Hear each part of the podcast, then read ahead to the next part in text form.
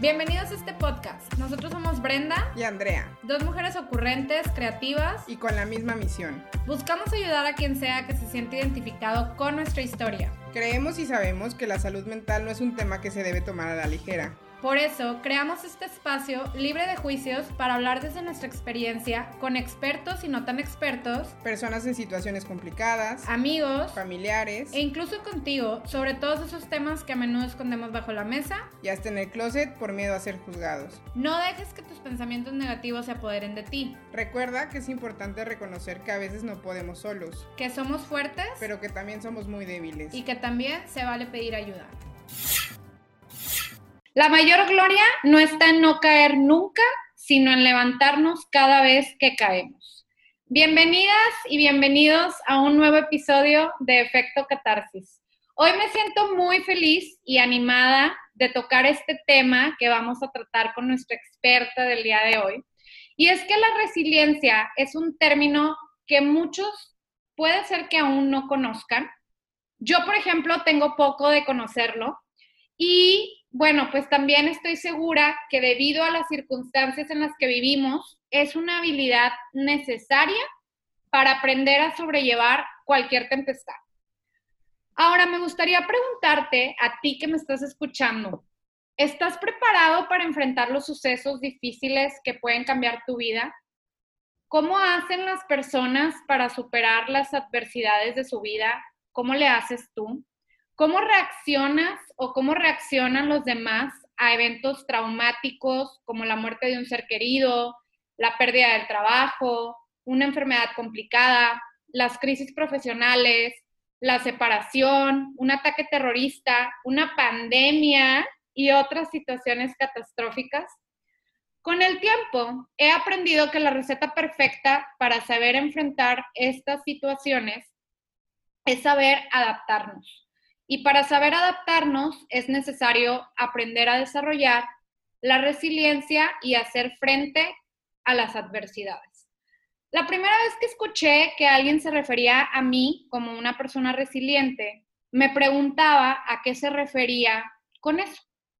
Y me explicó que me consideraba una persona resiliente por mi capacidad de enfrentar a mi corta edad, en ese momento un divorcio, haber superado una depresión el miedo al que dirá la sociedad y por último, haber salido bien librada de esa situación. Y yo decía, bien librada de esta situación, ¿a qué se refiere, no? Y me decía, firme y con la cabeza en alto. Honestamente, cuando escuché eso, y de verdad me pongo chinita otra vez, yo me sentía destruida, o sea, muy dentro de mi ser me sentía triste, me sentía pues destruida, ¿no?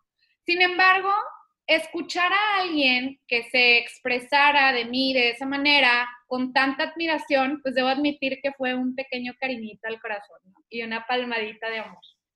Desde entonces me interesé muchísimo más por esta palabra y esta habilidad, porque bueno, personalmente lo considero una habilidad. Y ahorita nos dirá la experta si sí lo es o no.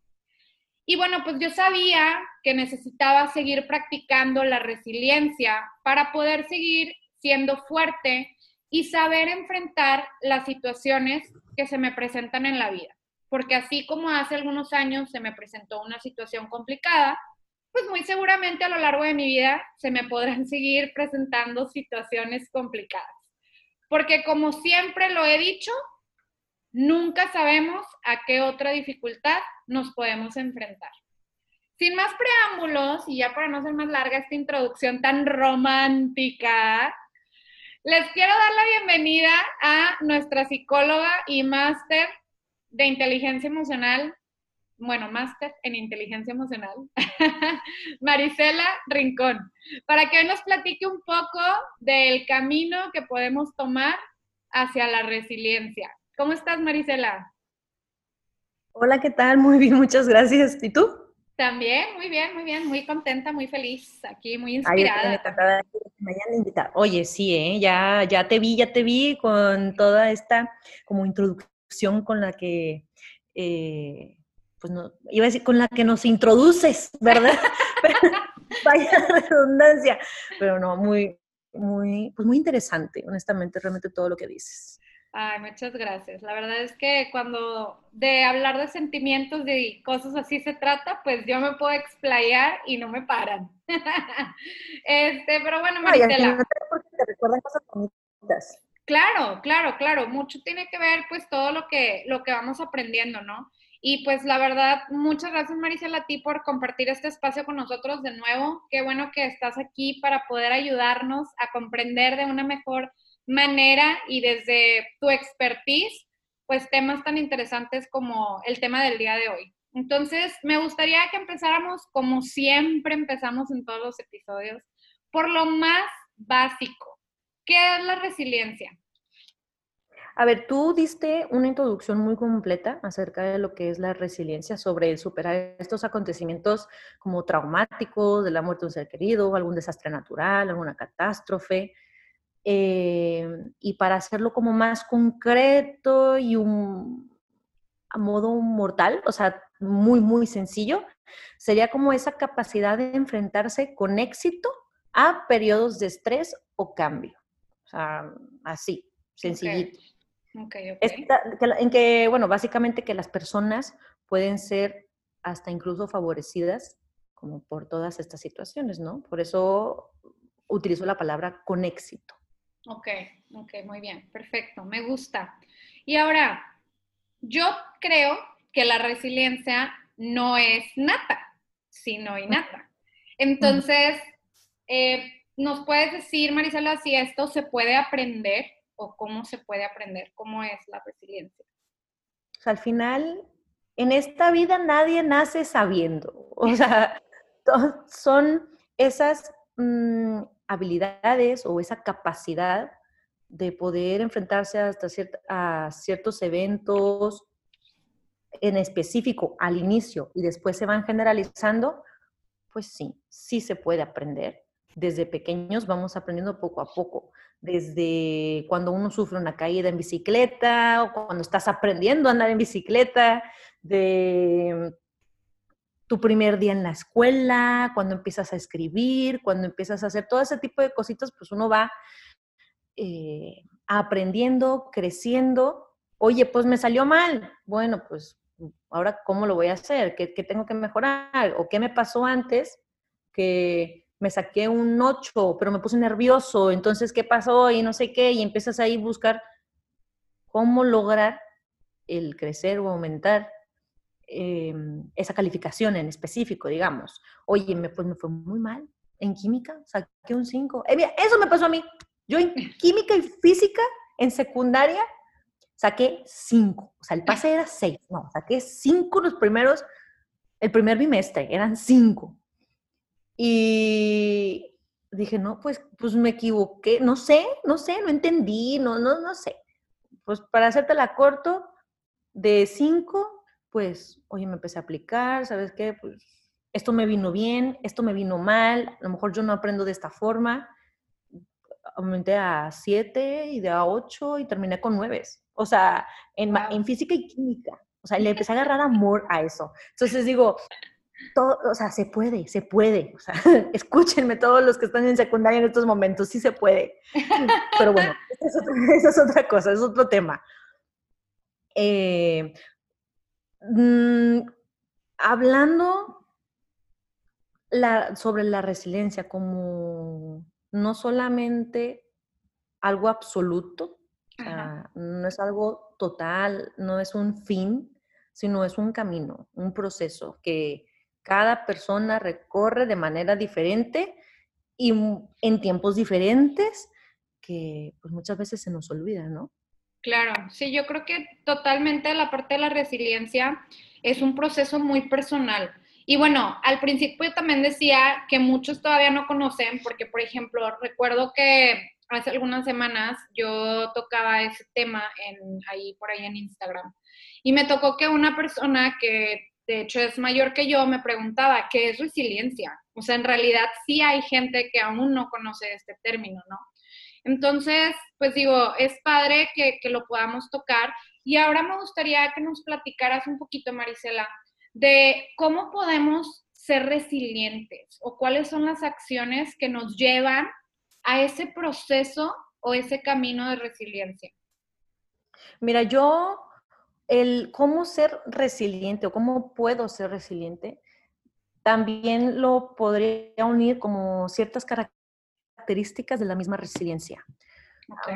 primero que nada, de cuando uno va aprendiendo, estando chiquito y así, tenemos ciertas habilidades, ¿no? Que nos otorgan, esas, esas herramientas, perdón, más que habilidades, esas herramientas. Claro. Y muchas veces utilizamos las herramientas y no nos damos cuenta de que a lo mejor no son las mejores para nosotros, que a lo mejor a otros sí le funciona, pero a mí no. Entonces, tenemos que reeducarnos en ese concepto de, oye, pues ver a mi interior, ¿me está funcionando? ¿No me está funcionando? También quitarnos esa idea del debo ser fuerte, el hacer las cosas como se supone que el mundo espera que yo las haga o que yo supere las cosas en hasta este momento de, de ¿sabes qué? Falleció mi papá esta semana y que a la siguiente semana pues ya debo estar bien. ¿Por qué? Pues porque ya pasó, así es la vida, todo es esto. Pues no, cada quien tiene su proceso. Claro. Pero lo importante está en eso, hablarse a uno mismo, el reeducarse en esos aspectos y recordar que es ir un paso a la vez. O sea, no te tienes que comer el mundo de un solo bocado. Entonces, pues esas metas que tú prevés, poder eh, llevarlas poco a poco, ¿no? Y te decía esto de las características, como ese hablarse a sí mismo, lo podría dominar como tener un grado de conciencia, o sea, ¿por qué hago esto? Porque si no, iríamos por la vida, como me dijo un profesor en el máster, iríamos como zombies emocionales, o sea, no sabemos nada, no, ni, ni expresión, ni nada de nada. Entonces, pues no, no puede ser. O sea, ¿cómo me estoy sintiendo? ¿Qué me está pasando? ¿Qué me pasó? ¿No? E, y tener como ese afecto positivo, ¿no? Que es, esto vendría a ser como una herramienta de la capacidad para enfrentarnos a estas situaciones. Eh, porque las emociones positivas nos ayudan a contribuir a disminuir esa angustia, esa aflicción que nos hacen vivir o experimentar estas situaciones altamente traumáticas o importantes y que nos están afectando, ¿verdad? Y por último, pues ese compromiso. Más que nada, como un compromiso a, algo que está más allá de nosotros. O sea, ¿a qué me quiero referir con esto? O sea, recordar que nosotros no somos el centro del universo, ¿no? Y que hay cualquier cosa que nos pueda pasar, pues no, se, no supone la fin de ese universo, o el fin, porque dije la fin, no, el fin de ese universo. O sea, no nos vamos, o sea, si al final hubo una catástrofe natural, no, yo estoy bien, mi familia está bien, mi alrededor, mis seres queridos están bien.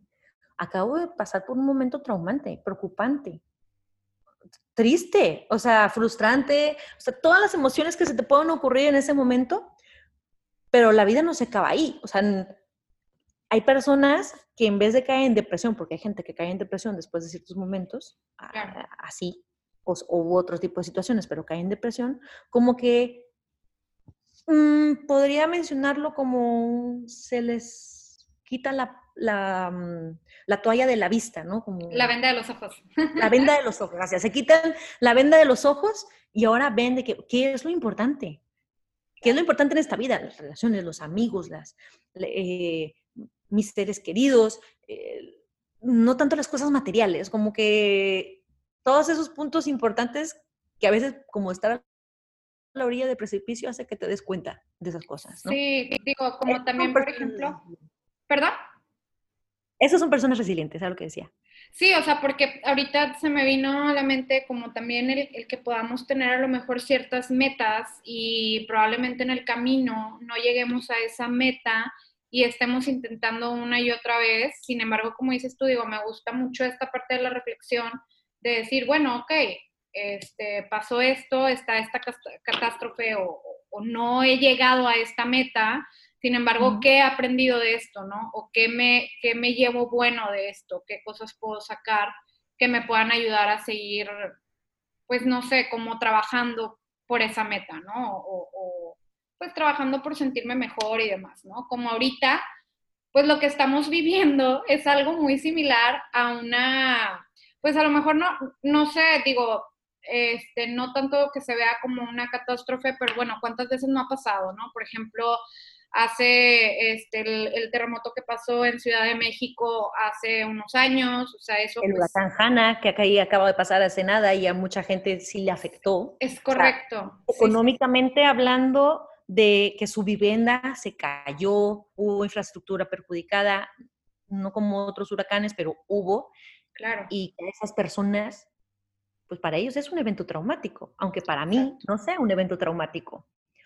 O con esta pandemia, para mí no es un efecto traumático, porque he tenido la oportunidad de poder estar eh, haciendo cosas durante este tiempo que me permiten como despejar la mente, etcétera, etcétera. Pero hay gente que por la pandemia perdió su trabajo.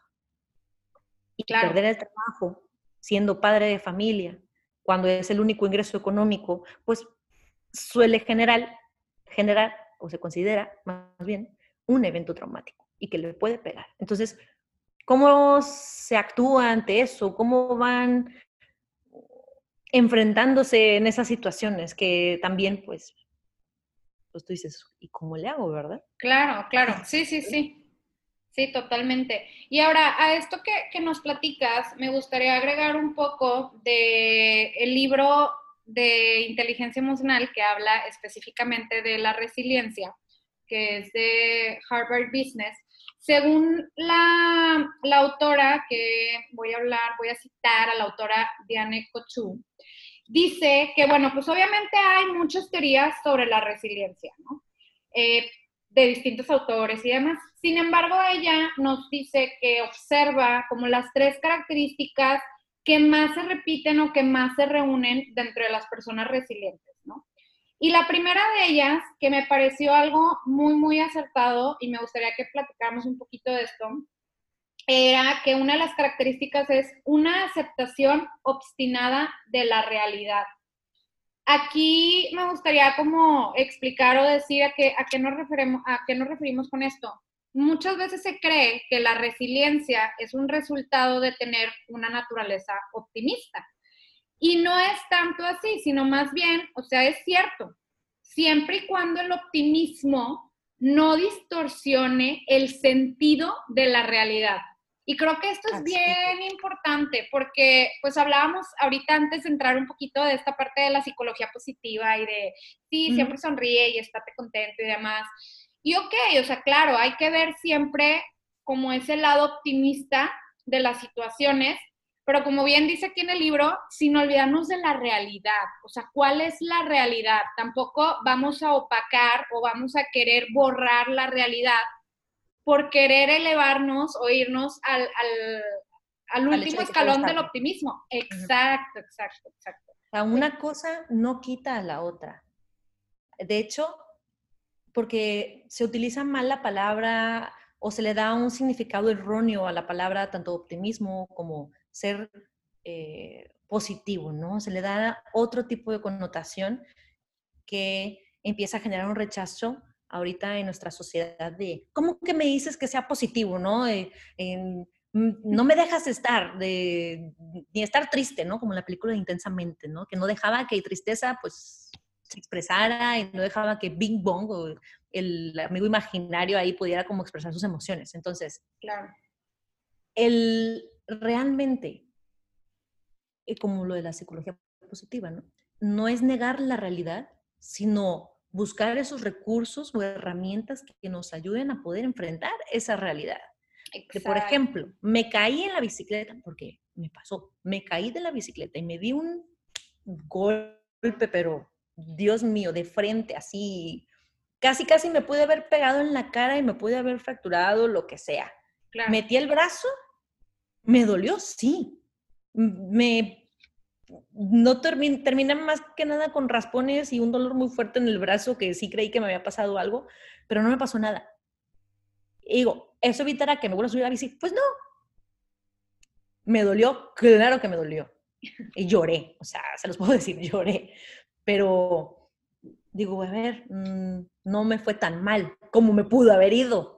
Buscar ese lado como positivo de la situación de, ok, aprendí que por ahí pues no me debo de ir, no, no tengo que manejar por ahí o creerme la que puedo saltar con la bicicleta cuando es mentira, que es mentira, no iba a saltar con la bicicleta, pero pensé en otras cosas que no eran las adecuadas para esa, esa situación o ese momento. Entonces, básicamente como ese todo en ese sentido. Sí, sí, sí. Y digo, este, como concluyendo un poquito, dice aquí el autor también, es realmente entiendo y acepto lo que me está pasando. Entonces, esa es como una pregunta clave para, ok, pues vamos a afrontar la realidad y tampoco se trata de ser pesimistas, pero tampoco irnos al extremo del optimismo siempre, sin olvidándonos de la realidad, ¿no? Porque pues hay que tener... ese grado de conciencia. Claro, este, la típica frase de pues hay que tener los pies en la tierra, ¿no? O sea, no queramos como volar algo que no, pues es prácticamente inexistente o que no sabemos qué va a pasar, ¿no?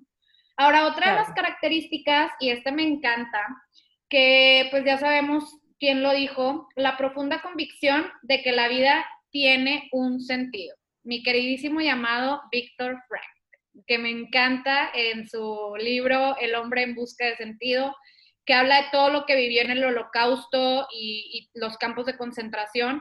Y la realidad es que yo creo que él y muchas de las personas que estuvieron en estos campos también son un gran ejemplo de resiliencia. Y era cómo, pues, encontrándole el sentido a la vida, ¿no? Entonces, también me gusta, me gusta esta característica.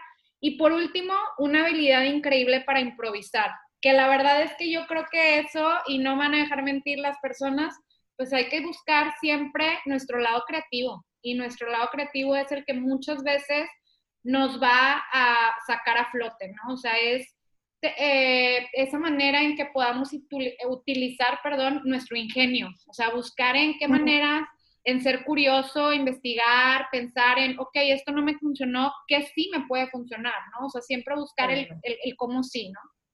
Obviamente sin perdernos de nuestra realidad. para no frustrarnos, porque luego puede entrar eso. Ahora, ¿cómo pueden ayudarnos nuestras experiencias del pasado? en este sentido. O sea, aprender. Venimos diciendo todo este ratito en el podcast, el mirar hacia atrás, qué nos ha funcionado, qué, nos qué no nos ha funcionado, identificar estrategias para poder utilizarlas y desarrollarlas y seguirlas practicando. Por ejemplo, ¿hay alguna situación que hayas experimentado antes que pueda asemejarse a lo que estás viviendo ahora? Sí. Ok. ¿Qué pasó en esa vez o en ese momento? ¿Qué hiciste? ¿Qué te funcionó que pudieras aplicar ahora? Oye, que no tengo una experiencia que me pueda tener como referencia. Bueno, si a un amigo le pasara y yo viera su situación sea, mi situación como su situación, ¿qué le diría? ¿Cómo, qué, intentaría hacer? ¿Qué, qué, ¿Cuál sería mi consejo? ¿Cómo trataría de ayudarlo? Que también a lo mejor me puede ayudar a mí, porque inconscientemente son cosas o recursos que nosotros utilizaríamos, pero a lo mejor no los tenemos tan conscientes, ¿no? Y recordar que mm, los malos momentos nos hacen sentir fuera de control. Y el recuperar parte de ese control eh, nos puede ayudar a tomar una acción un poco más decisiva. El cómo sí. Pues no puedo cambiar ciertas cosas, pero ¿qué sí puedo hacer para poder mejorar la situación en la que me encuentro? Sí, totalmente. Y, y, creo que por eso siempre es como, bueno, de todas las experiencias que nosotros pasamos, ¿qué es lo que me llevo, no? ¿Qué aprendo? Y, y, en esta parte, o sea, de, resiliente, digo, me, gusta mucho como el ejemplo a lo mejor de, de lograr algo, porque muchas veces es, donde, es donde podemos decir, oye, pues cuántas veces lo he intentado y sigo cayendo, ¿no? Vamos a poner el ejemplo de una persona que emprende un negocio, ¿no? O sea, pues probablemente emprende su negocio y todo estaba yendo a flote y de repente cae. Y pues no le funciona y decide emprender otro negocio y va y va y va ahí como que arrancando y en, en, lo que va arrancando vuelve a caer, no le funciona otra vez.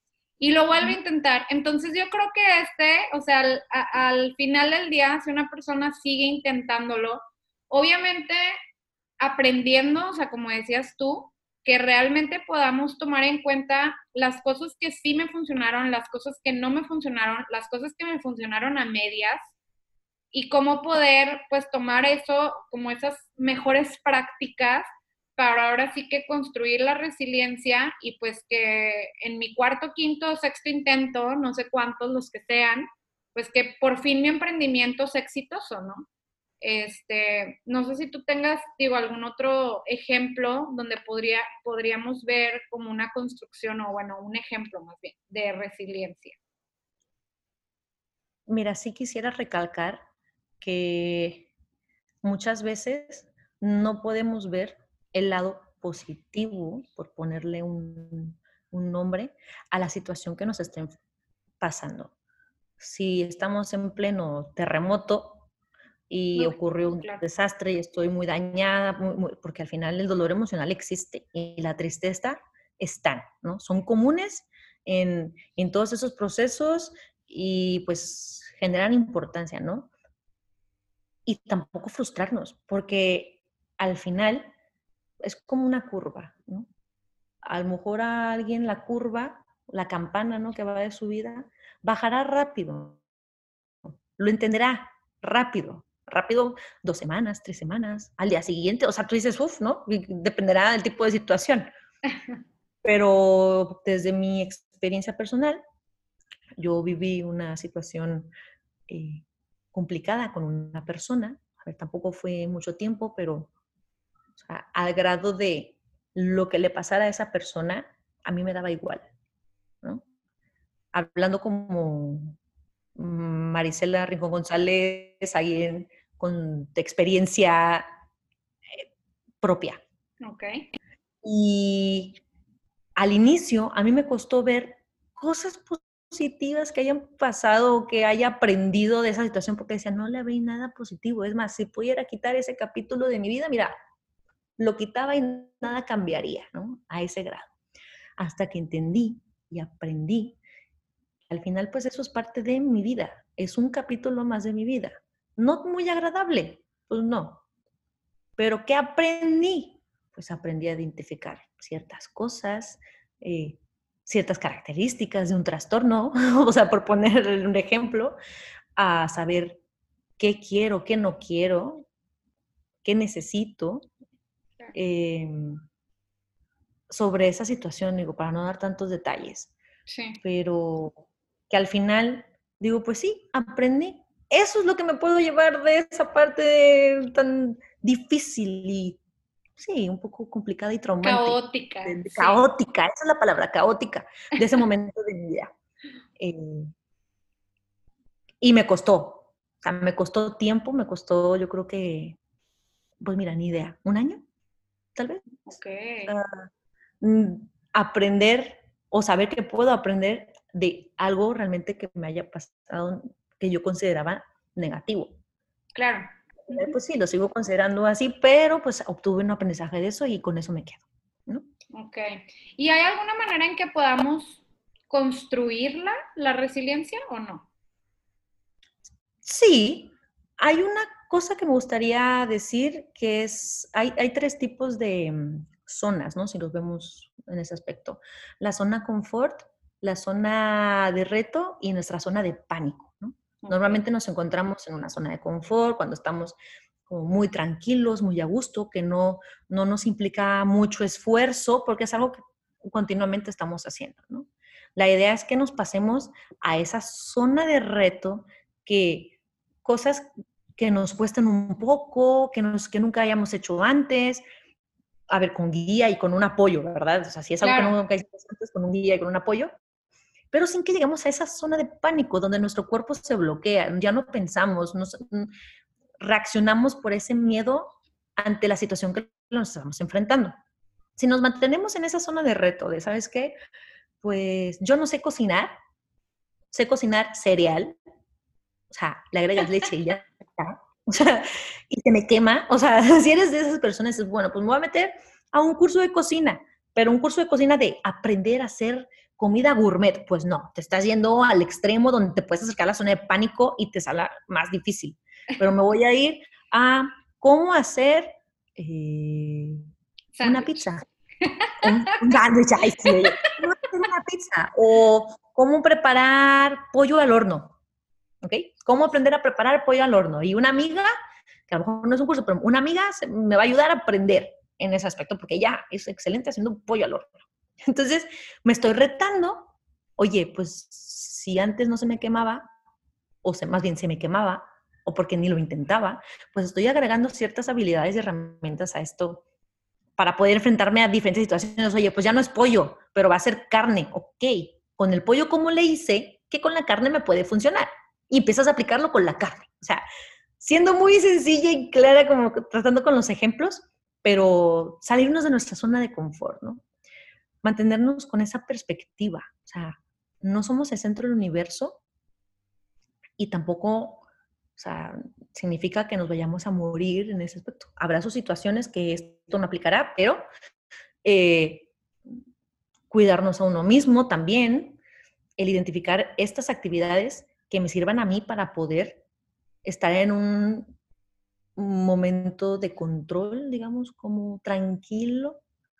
Eh, esas técnicas de relajación, qué es lo que me sirve a mí. Oye, ¿sabes qué? En este momento, cuando yo me siento estresado, esto me ayuda a mantenerme en calma y puedo pensar, o sea, actuar de manera consciente, paso a paso, para enfrentarme y atender un problema o situación, ¿no? La que se encuentra enfrente de mí. Recordar, recordar, recordar que el cambio es parte de la vida. O sea, aceptar. Es lo único que, es constante. Es lo único que es constante. El cambio es, bueno, esto y la muerte, ¿verdad? Ah, Pero bueno, el cambio es parte de la vida aceptar las cosas que no podemos cambiar y ver en las que podemos alterar. O sea, ¿qué sí podemos hacer? No puedo cambiar el hecho, va a ser, no puedo cambiar el hecho de, de que al final todos vamos a morir en algún momento, pero puedo trabajar yo en relaciones con mis seres queridos, con mis amigos, que estar tranquilo y estar bien, que si llega a pasar algún momento, esa situación o ese evento no me pegue tanto de, oye, ¿sabes qué? Que se, me, se empiezan a meter otras cuestiones, ¿no? De que la culpa, oye, no pasé tanto tiempo con mi abuelo, mi abuela, cosas así, ¿no? Claro. El ir un paso a la vez. Ok, muy bien, perfecto. Ahora, por ahí leí que la resiliencia consiste en recuperarse y no en aguantar. ¿Qué nos puedes decir de esto? A ver, eh, hay un autor que se llama Bonano que explicó la importancia de diferenciar estos dos conceptos, de la resiliencia sobre la recuperación. Y lo que él decía es que estas dos representan como trayectorias, trayectorias temporales distintas, o sea, en donde la recuperación implica un retorno gradual hacia una normalidad funcional, o sea, algo de cómo ya estabas antes, mientras que la resiliencia está reflejando como esa habilidad de mantener un equilibrio estable durante todo el proceso. O sea, no regresas a donde estabas antes, sino que logras mantenerte como en ese equilibrio de toda la situación que está ocurriendo. Em, viendo, claro está, que no se trata de estar fuerte físicamente, sino mentalmente. Sí, totalmente. Sí, sí, sí, claro. Y ahora, eh, Marisela, ante la adversidad, digo, no sé si coincidas con esto, pero ¿habría alguna manera en que podamos recuperarnos o aumentar nuestra resiliencia? A ver, eh, yo tengo como un poquito de debate, ¿no? En cuanto esta, esta pregunta que me estás haciendo, porque mm, si hablamos de la resiliencia de forma individual, realmente no es que alguien sea más o menos resiliente. O sea, uno puede cumplir con esas características que mencionábamos antes o que pueda tenerlas y que ayudarán a que mantenga, ayudarán a que esas, o sea, que tenga más herramientas para poder enfrentarse a la situación que se le presente. Pero que otra persona no tenga la misma cantidad de herramientas no significa que la otra persona sea menos resiliente. Podría tener dos y con esas dos es, o sea, se considera una persona resiliente y el otro tendrá 20. Ok, ok. considera también una persona resiliente. ¿Sabes? Digo, es muy común que confundamos como esa, esas cuestiones, como si fuera un catálogo de cualidades de que se deben de cumplir o deben de tener. Y se nos olvida que esto es un proceso, esto es una forma que no es tanto la persona, sino esa evolución de la propia historia de la persona. Cada uno recorrerá como ese camino de manera diferente. Lo que te puede funcionar a ti, no le puede, no, puede que no le funcione a la otra persona, ¿sabes? Entonces, digamos que no hay como tener, o sea, no existe como cierto nivel de resiliencia como tal. Claro, hay cosas, como mencionábamos antes, esas características que te pueden ayudar para enfrentar mejor la adversidad, o sea, los, las catástrofes, las cuestiones estresantes, todos estos eventos como las técnicas de relajación que me ayudan a mantenerme en calma, estable, el, el tener esas relaciones sanas con los que se encuentran a mi alrededor, porque a lo mejor en algún momento que yo necesite pedir ayuda y el ser consciente, o sea, tener ese grado de conciencia de que necesito ayuda, mm, te da mayor digamos, posibilidad para poder eh, sobrellevar estas situaciones. A que una persona que necesita ayuda y no la pide, pues se tardará más.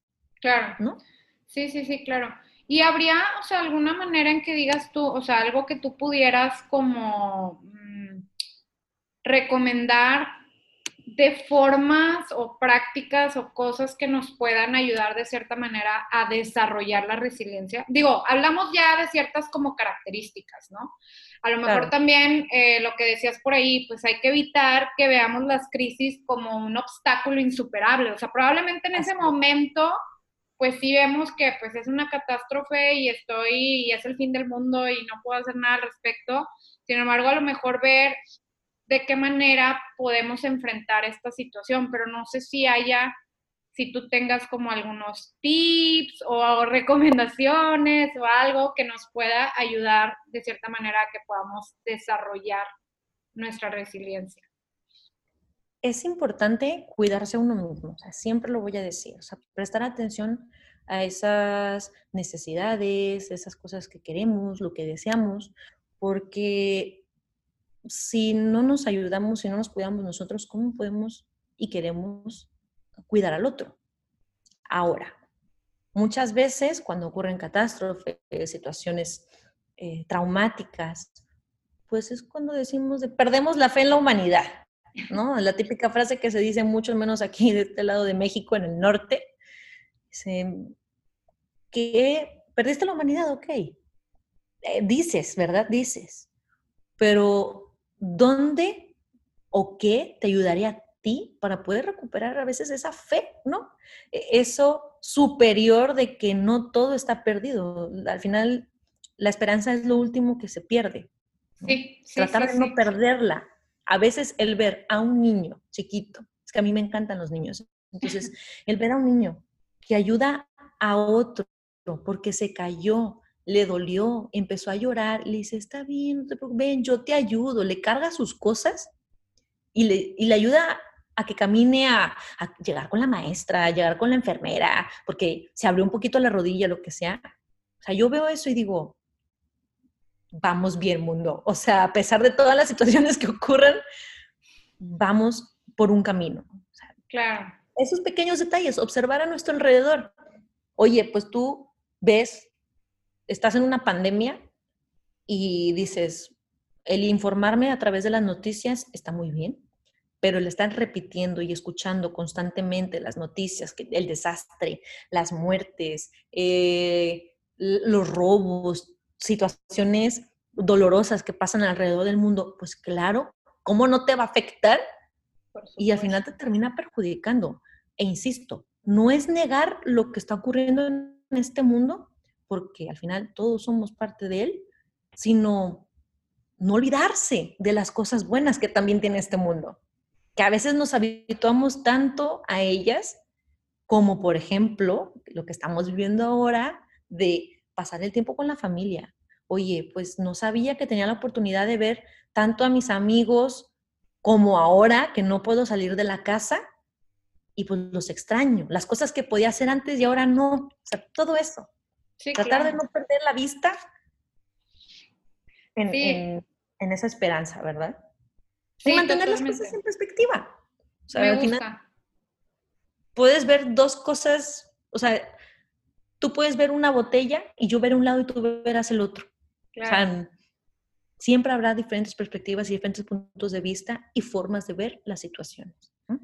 Sí, totalmente. Eso es lo que yo puedo comentarles.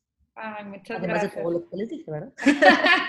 sí, muchas gracias. Y la verdad me gusta mucho el ejemplo también que pones de los niños, porque creo que si nos permitimos em, observar un momento al comportamiento de un niño, podemos aprender tantas cosas en tan pocos minutos, porque la verdad es que, pues el alma de un niño es, es, híjole, no la puedo describir, la verdad, porque sí podemos aprender tantas cosas y creo que es esta parte de donde podemos apreciar las diferentes formas o cosas que hay en, la vida, ¿no?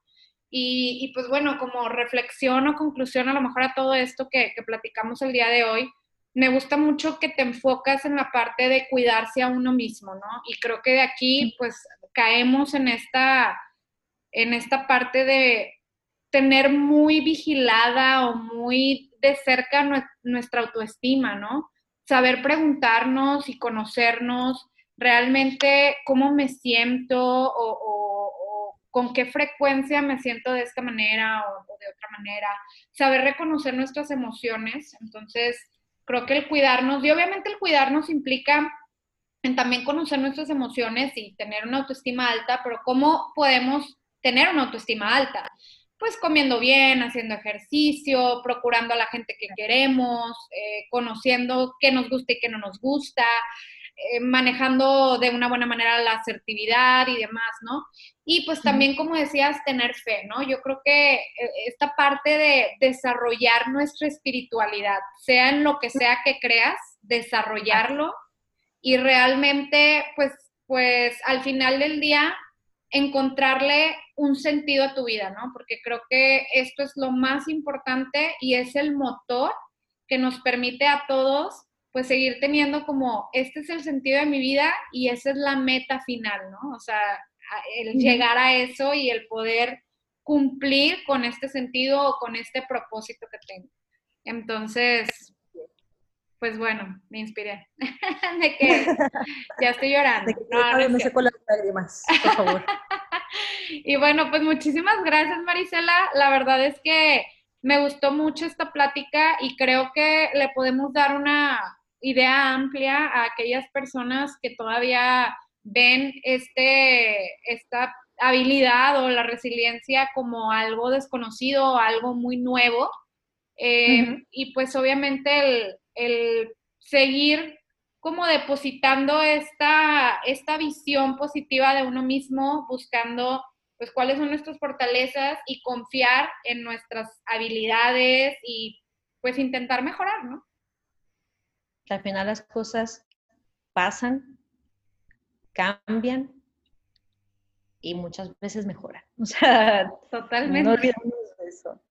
Todo cambia, todo y como dice por ahí mi psicóloga, siempre las cosas pasan para algo, para algo van a ser. bueno, pues muchas gracias Marisela y nada más recordarle a las personas que nos escuchan dónde te pueden encontrar. Pues muchas gracias por, invitarme, siempre es un placer estar aquí con ustedes y me pueden encontrar en Facebook como Marisela Rincón González y en Instagram como arroba mrg93. Es mi Instagram personal, pero les prometo que próximamente voy a tener mi Instagram pues para aclarar y poner eh, detallitos, información y pues todas esas dudas que les puedan surgir, poder respondérselas. Sí, súper bien. Como quiera que sepan que te pueden escribir ahí, aunque sea tu Instagram. Así es, me pueden escribir ahí si quieren, no pasa nada. Ya me han escrito, lo cual me emociona, entonces muchas gracias. Qué bueno, muchas gracias Marisela y pues estaremos pronto viéndonos de nuevo para poder platicar. Claro que sí. Hasta luego. Bye. Chao.